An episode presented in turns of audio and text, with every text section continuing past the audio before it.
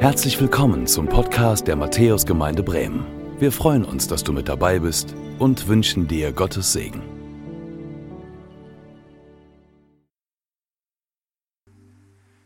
Ihr Lieben, es war Montagabend vor einer Woche. Ich wollte mich gerade auf einen Predigtdienst für den zweiten Advent in der Nähe von Hamburg vorbereiten und hatte eine Mail, die ich an den Gemeindeleiter schrieb. Da klingelt das Telefon. Die jüngere meiner beiden Schwestern ist dran. Sie kann kaum sprechen. Stockend erklärt sie mir,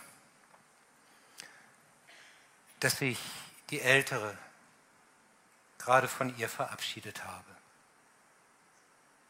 Aline liegt im Sterben und hat sich eben gerade von ihr verabschiedet. Nicht, dass sie gestorben ist schon, aber sie wollte noch einmal, so lange wie sie bei klarem Bewusstsein war, Abschied nehmen. Als ich das Telefonat dann zu Ende, es zu Ende war, da fuhren meine Gefühle mit mir Karussell.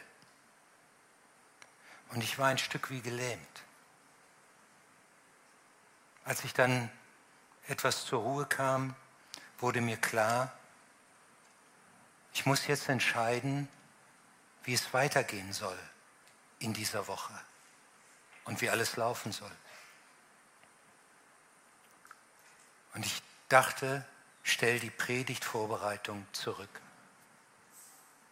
Am nächsten Morgen sind wir ganz früh, habe ich meine andere Schwester abgeholt und sind dann nach Lübeck gefahren, um die Ältere zu begleiten.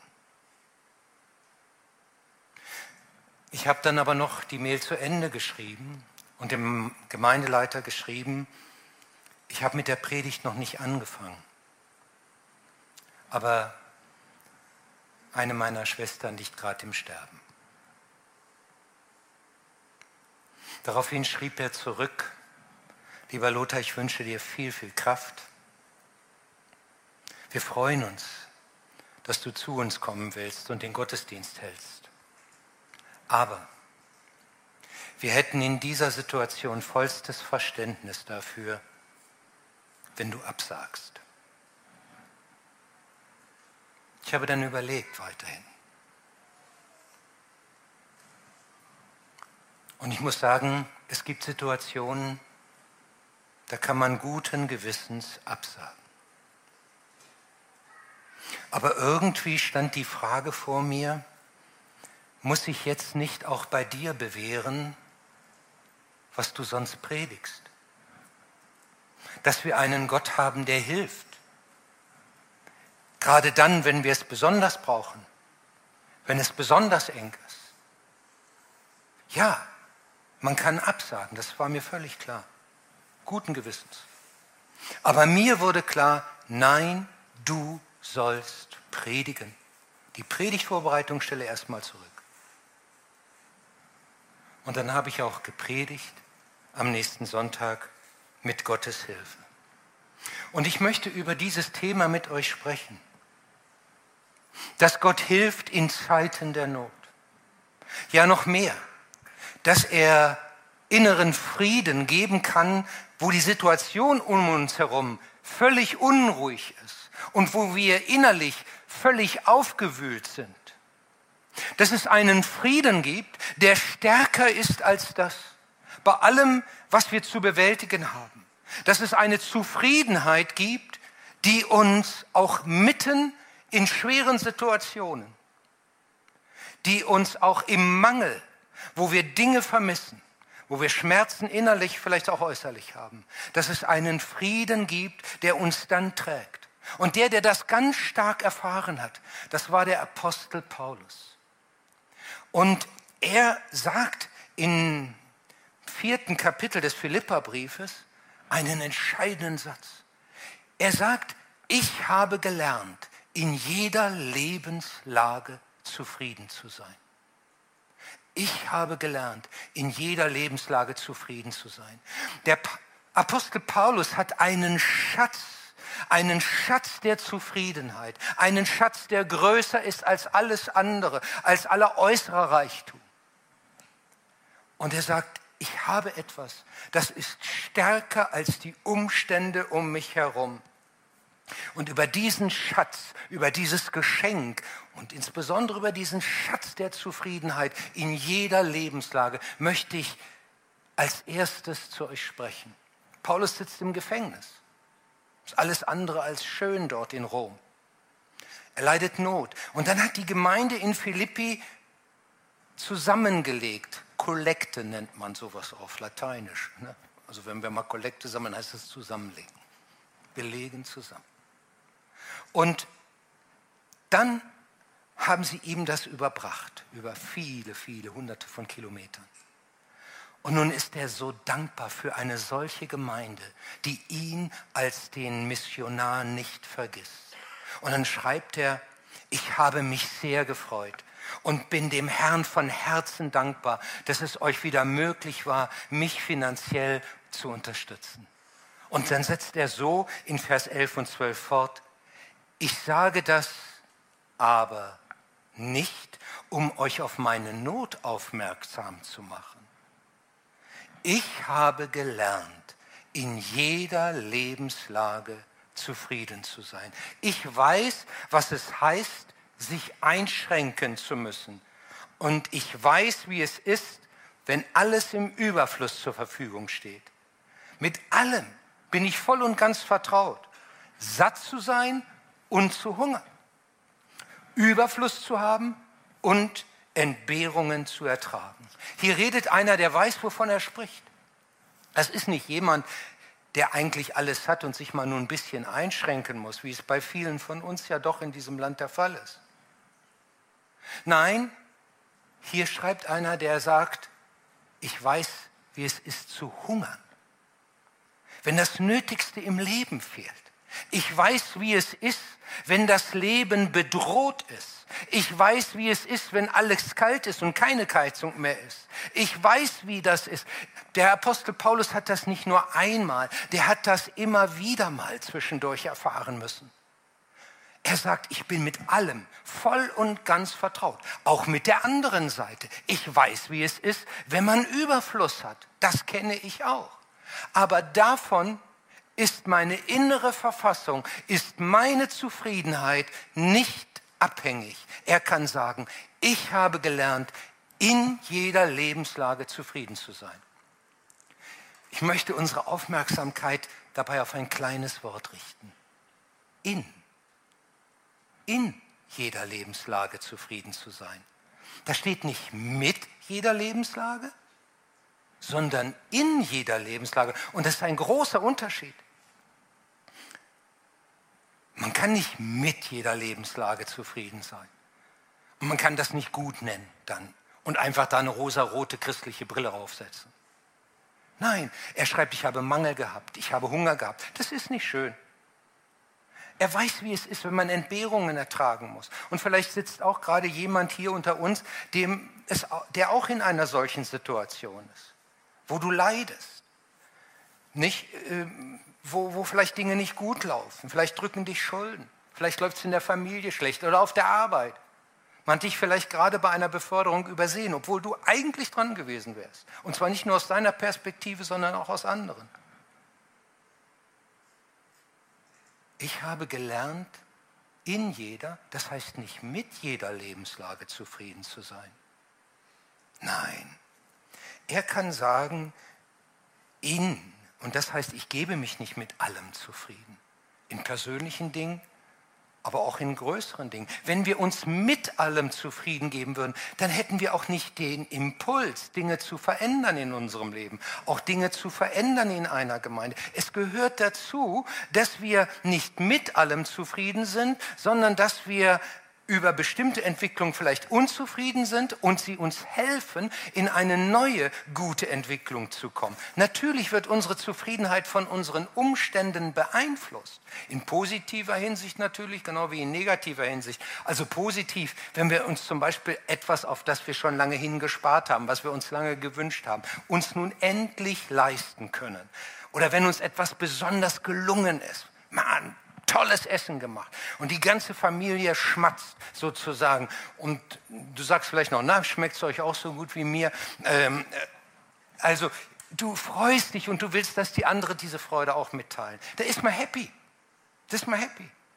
Wenn etwas einem so äh, gelungen ist. Aber wir wissen, diese Zufriedenheit, die hat nur eine begrenzte Haltbarkeitszeit. Diese Zufriedenheit an Dingen, über Dinge, über Situationen, die ist nicht von Dauer. Ähm, und natürlich ist auch diese Zufriedenheit überhaupt generell, ist Zufriedenheit nicht losgelöst überhaupt von unseren Erfahrungen und unseren Situationen. Nicht? Aber Paulus sagt, ich habe gelernt, in jeder Lebenslage zufrieden zu sein. Und das ist ein Schatz. Wenn du das für dich in Anspruch nehmen kannst, zumindest, ich sag mal, wenigstens teilweise, dann hast du einen Schatz. Das Geschenk der Zufriedenheit. hängen jetzt so viele Kugeln, die davon reden, dass es ein Geschenk der Zufriedenheit gibt. Vielleicht ist das so eine Erinnerung und du sagst, jawohl, oh, ich brauche das so, ich brauche das so. Ist übrigens was anderes als so ein Temperament. Manche Menschen sind ja von sich aus schon zufriedener. Die kommen schon zufrieden zur Welt. Du, die stell, so ein Baby stellst du in die Ecke, das muckt nicht, das macht nichts. Andere sind Krakeler. Also wenn das die Zufriedenheit wäre, von der Paulus hier redet, da wäre ich ja schon von Geburt an benachteiligt. Nein, das ist nicht die Zufriedenheit. Er meint eine Zufriedenheit, die tiefer ist, die mehr ist, die über den Umständen ist. Eine innere Ruhe, die auch in schweren Situationen weiß, ich stehe in der Hand meines Herrn. Er wird mir geben, was ich brauche. Ich kann ruhig sein. Ich kann das loslassen, was ich nicht mehr beeinflussen kann. Ich habe gelernt, in jeder Lage zufrieden zu sein. Das ist eine Quelle, die Paulus hier hat, die ihm Zufriedenheit schenkt. Und diese Quelle, die wollen wir als nächstes betrachten. Zweitens, nach dem Schatz die Quelle der Zufriedenheit. Und die nennt er gleich im nächsten Vers. Ich vermag alles durch den, der mich mächtig macht. Paulus sagt, diese Quelle ist nicht irgendeine Sache, ist eine, sondern eine Person. Es ist Gott selbst, es ist der Sohn Gottes selbst, es ist Christus. In Christus habe ich alles, was ich brauche. Die Kraft, die ich brauche, den Frieden, der mich trägt, die Geborgenheit, die mich hält. Er ist für mich der, in dem ich alles finden darf. Er beschreibt hier, wie seine Beziehung zu Christus ist damit. Er sagt, wenn ich an ihn denke, wenn ich ihn mir vor Augen halte, dann, dann kann ich sagen, Jesus Christus, der Herr, er ist mein, mein Fürsorger, er ist der, der mich trägt. Aber ihr Lieben, wir dürfen das nicht verwechseln mit einem Satz, den wir vielleicht haben, einem Wissen über Jesus. Man könnte jetzt, will euch das deutlich machen, sagen, okay, das will ich mir merken, Jesus, Jesus ist stärker, Jesus ist größer. Den Satz nehme ich mit und wenn ich dann in eine Situation komme, die ein bisschen angespannt ist oder die mir Mühe macht, dann rufe ich mir den Satz in Erinnerung. Das hilft sicherlich ein bisschen. Aber viel stärker ist es, wenn du nicht dein Wissen dieses Wissen in deinen Alltag nimmst, sondern Christus selbst. Wenn du merkst, ich habe nicht nur trostvolle Worte, ich habe den Tröster bei mir. Ich habe nicht nur irgendetwas, was mich wieder ausrichtet, sondern ich habe Gott selbst an meiner Seite. Ich muss mich nicht selbst stark machen, er stärkt mich. Denn nichts trennt mich mehr von ihm, von Gott. Er hat Frieden mit mir geschlossen, so wie es Paulus an die Römer schreibt. Da wir nun gerecht geworden sind durch den Glauben, haben wir Frieden mit Gott durch unseren Herrn Jesus Christus. Das ist die Quelle der Zufriedenheit. Es ist dieser Blick auf Jesus in meinem Herzen. Da kann ich ihm sagen, du hast für mich die Sünde und den Tod überwunden. Du wirst für alles sorgen. Du bist der lebendige Gott. Warum sollte ich dir nicht zutrauen, dass du jetzt alles auch in der Hand hast? Ich bitte dich, Du bist die Quelle, schenk mir die Zufriedenheit. Und trotzdem bleibt die Spannung zwischen der äußeren Situation und der inneren Verfassung. Die Spannung zwischen Leben und Glauben. Da ist jemand vor einer OP. Der Arzt erklärt ihm die Risiken, die diese OP haben. Und er hört zu und sagt dann zum Doktor, Herr Doktor, ich bin Christ und glaube an Jesus Christus. Ich vertraue, dass ich in Gottes Hand bin. Er wird mich, er wird mich durchhelfen, er wird mir durchhelfen. Ich kann ganz ruhig sein. Dann misst der Arzt den Puls und sagt, oi, oi, oi, oi, oi, oi, für einen Ruhepuls aber ziemlich hoch. Ist da was verkehrt dran? Nein. Nein, nein. Das ist unser Leben. Wir sind als Christen doch dem nicht entnommen, was um uns herum und mit uns geschieht. Und das hat Einfluss, Geist, Seele, Leib. Ganz oft hängt das so dicht zusammen, dass alles mit betroffen ist. Aber Paulus sagt, unabhängig von jedem Puls, von jeder Aufregung, unabhängig von der Lebenslage. Ich kann in jeder Lebenslage einen Frieden haben, der tiefer ist, der mich durch alles hindurch trägt. Nun, das sind starke Worte. Und nun wollte ich nicht, dass ich euch hier etwas erzähle, wo die ganze Umgebung das Gefühl hat, ja Lothar, das solltest du mal erst mal lernen, bevor du hier vorne stehst. Ne? Also habe ich was gemacht. Ich habe einen Check gemacht und habe unsere Kinder gebeten, die mich ja gut kennen, bewertet mich doch mal im Blick auf Zufriedenheit auf einer Skala von 1 bis 10. Ich kann euch sagen, wir haben unsere Kinder nicht so erzogen, dass sie uns immer nur das sagen, was wir gern hören wollen. Äh, und deswegen kam ich so ein bisschen ins, ins Schwimmen, weil ich wollte den Dienst auch nicht absagen deswegen. Und dachte, naja, und ich hatte dann noch die Latte höher gelegt. Ich habe gesagt, und ihr könnt das im Vergleich zu Mama tun. Und im Blick auf Ruhe und solche Nummern, da bin ich immer dann der Loser. Ich will euch jetzt nicht die Details der Bewertung erzählen, aber eins war interessant. Sie sagten alle, Mama ist zufriedener als du.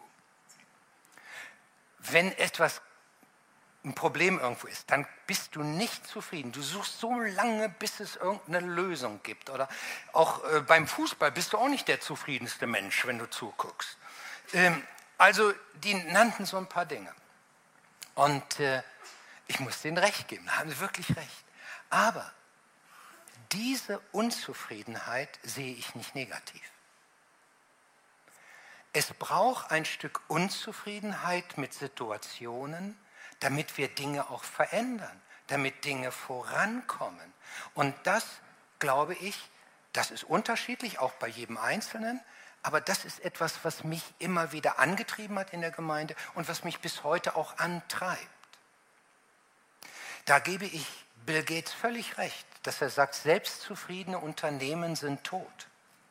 Oder auch Oscar Wilde stimme ich in dieser Hinsicht zu, der sagt, Unzufriedenheit ist der erste Schritt zum Erfolg. Das stimmt in dieser Hinsicht.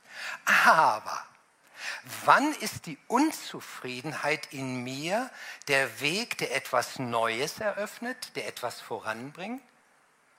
Und wann wird sie zum Dieb des Friedens? Und das ist nur eine ganz dünne Wand.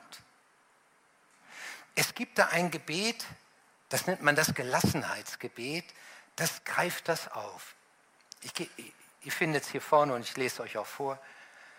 Gott gibt mir die Gelassenheit, Dinge hinzunehmen, die ich nicht ändern kann, die auch nicht in meiner Verantwortung stehen.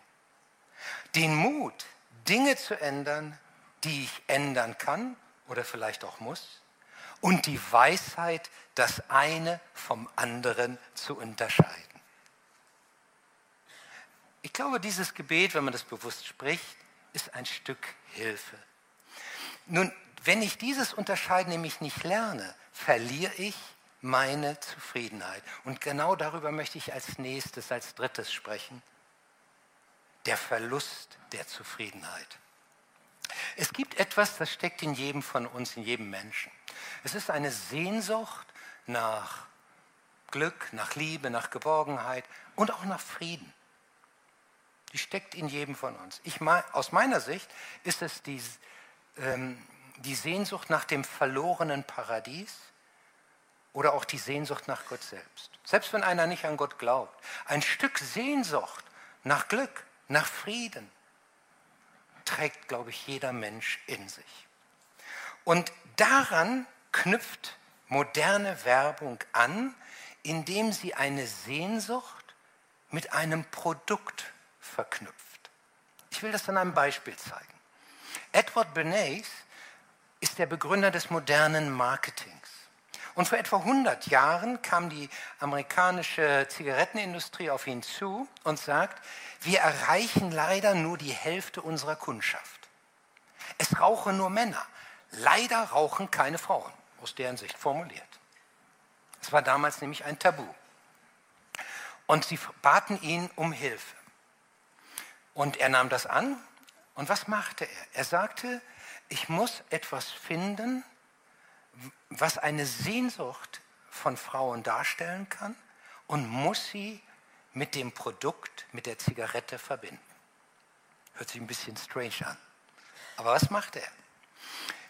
Bei dem großen Umzug, der immer wieder in New York auf der Fifth Avenue stattfindet, ließ er 1929 äh, einige bekannte Feministinnen elegant gekleidet mitmarschieren und gab vor Fotografen einen Hinweis, dass sie an einer bestimmten Ecke dort auf diese Frauen warten sollten.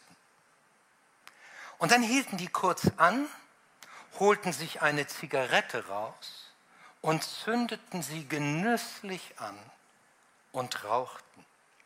Und das hatte Edward Bernays den Fotografen unter dem Titel Fackeln der Freiheit gesteckt. Bis dato glaubte man immer, die Fackel der Freiheit hält die Freiheitsstatue ne, in New York. Jetzt auf einmal wird die Zigarette zur Fackel der Freiheit für Emanzipation, Selbstbestimmung und Freiheit der Frau. Und dann ließ Edward Bernays noch was machen. Er sorgte dafür, dass einige Hollywood-Diven in den Filmen anfingen zu rauchen. Und was passierte? Der Umsatz von Zigaretten unter Frauen ging durch die Decke.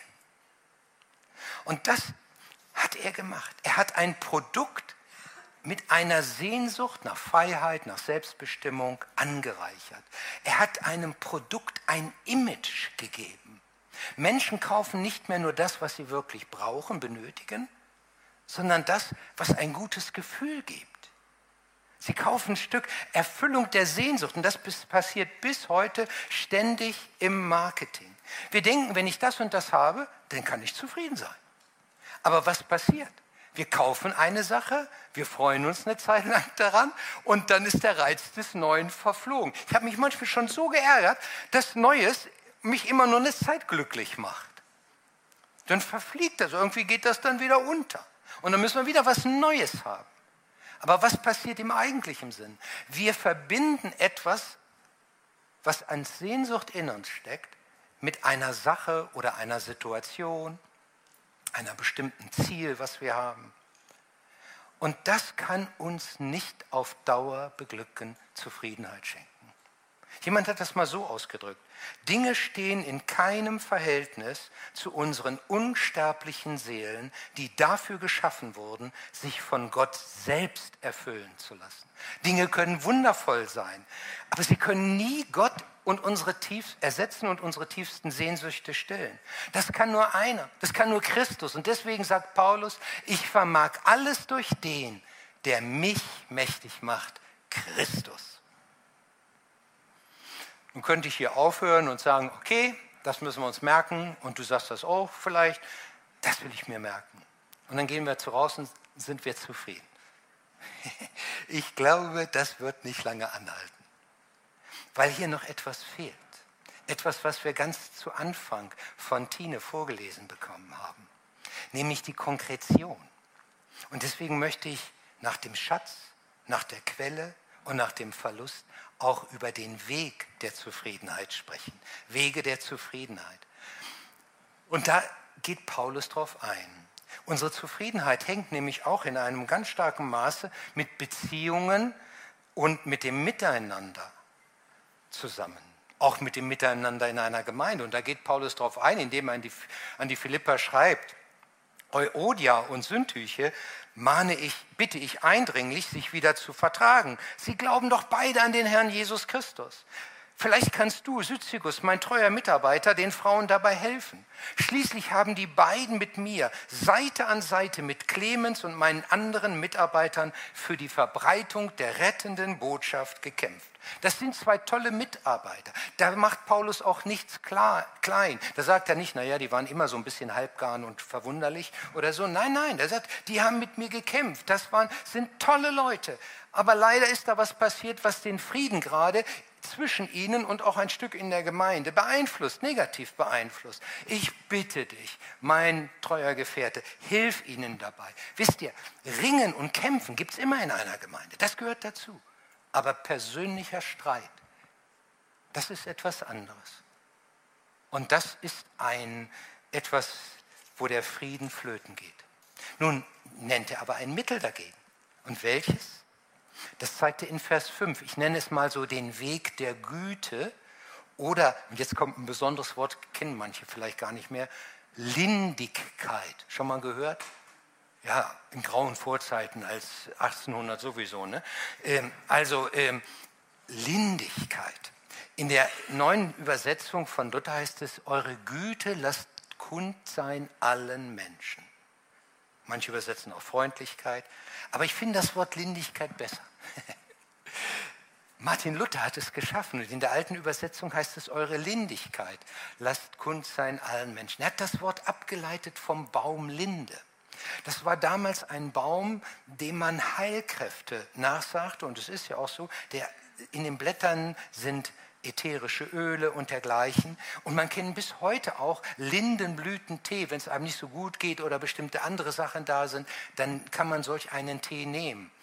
Manche nehmen das auch, um Fieber zu senken, diese ganzen Geschichten. Und nun nimmt Luther das und sagt, wenn es darum geht, etwas zwischen Menschen zu lindern, Streit, das Fieber sozusagen zu senken, dann Lindigkeit bitte walten lassen. Nicht Salz in die Wunde streuen, nicht den Streit noch nach oben schieben, sondern was kannst du tun, um etwas zu heilen? Eure Lindigkeit. Lasst kund sein allen Menschen. Seid jemand, der sich in Beziehungen hineinbegibt oder mithilft oder von eurer Seite, wenn ihr selbst Betroffene seid, überlegt, wie kann ich diesen Konflikt wieder deeskalieren, Lindigkeit walten lassen.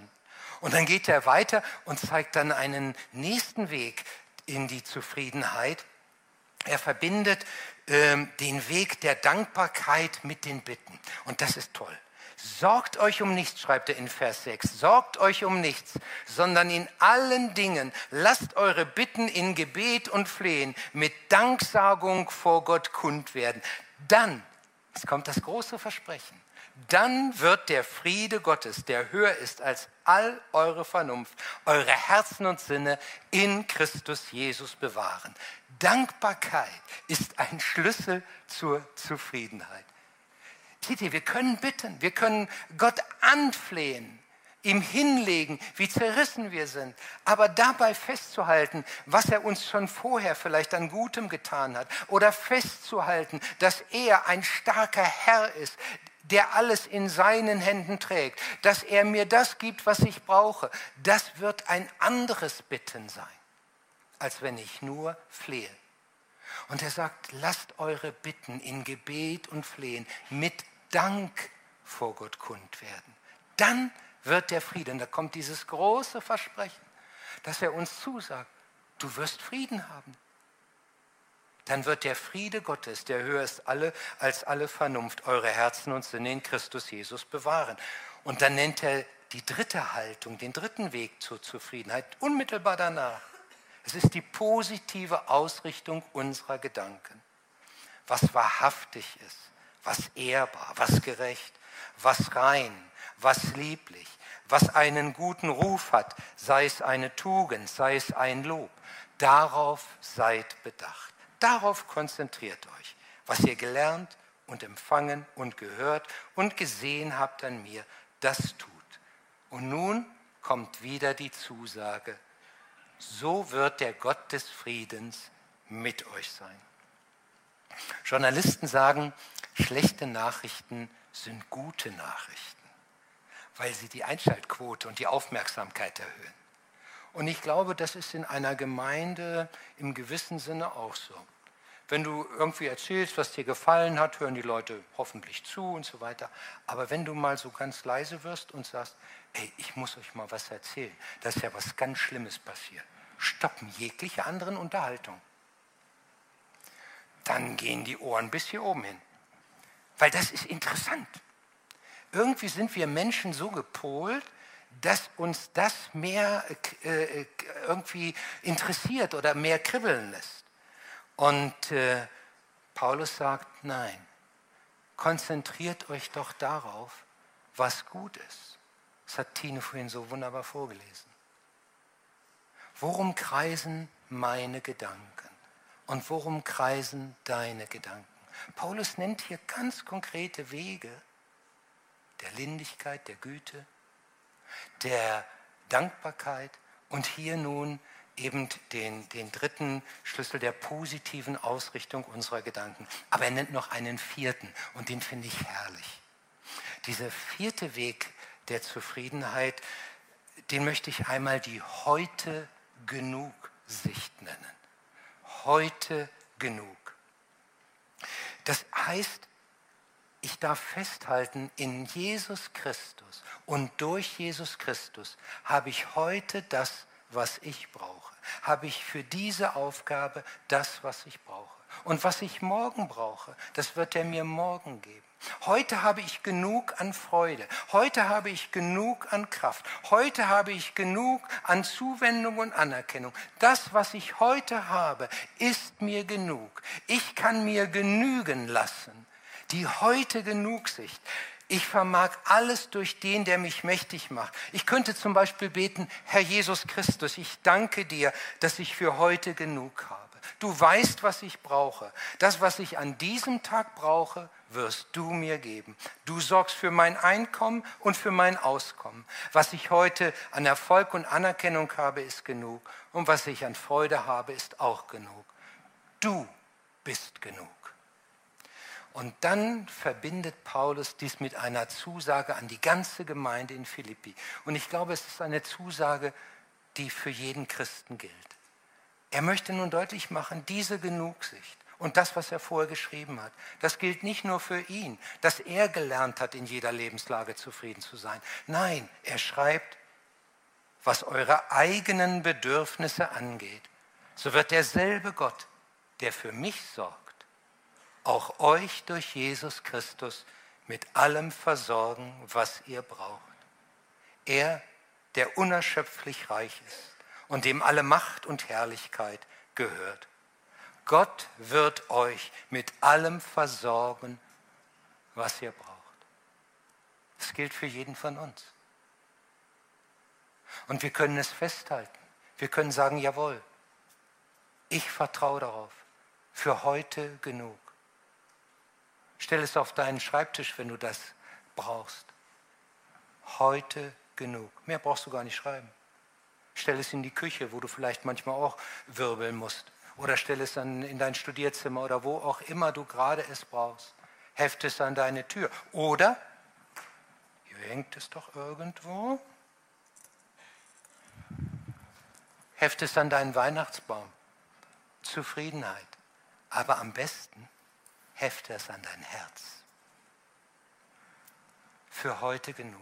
Du gibst mir die Zufriedenheit, die ich brauche. Und wenn du das sagst, jawohl, das ist mein, meine tiefe Überzeugung, dann lass uns beten.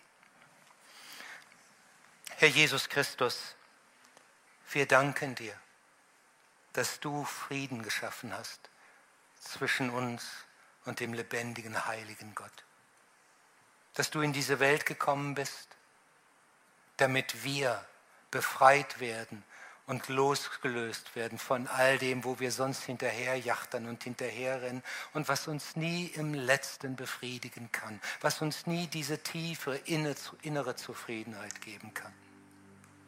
In dir haben wir alles, was wir brauchen. Du bist der, den wir in unserem Leben benötigen und in dem wir alles finden. Amen.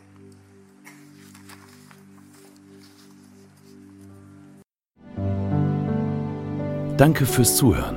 Wir hoffen, dass du heute inspiriert und ermutigt wurdest durch Gottes lebendiges Wort. Unser Gebet ist, dass es viel Frucht bringt. Weitere Infos findest du unter www.matthäus.net.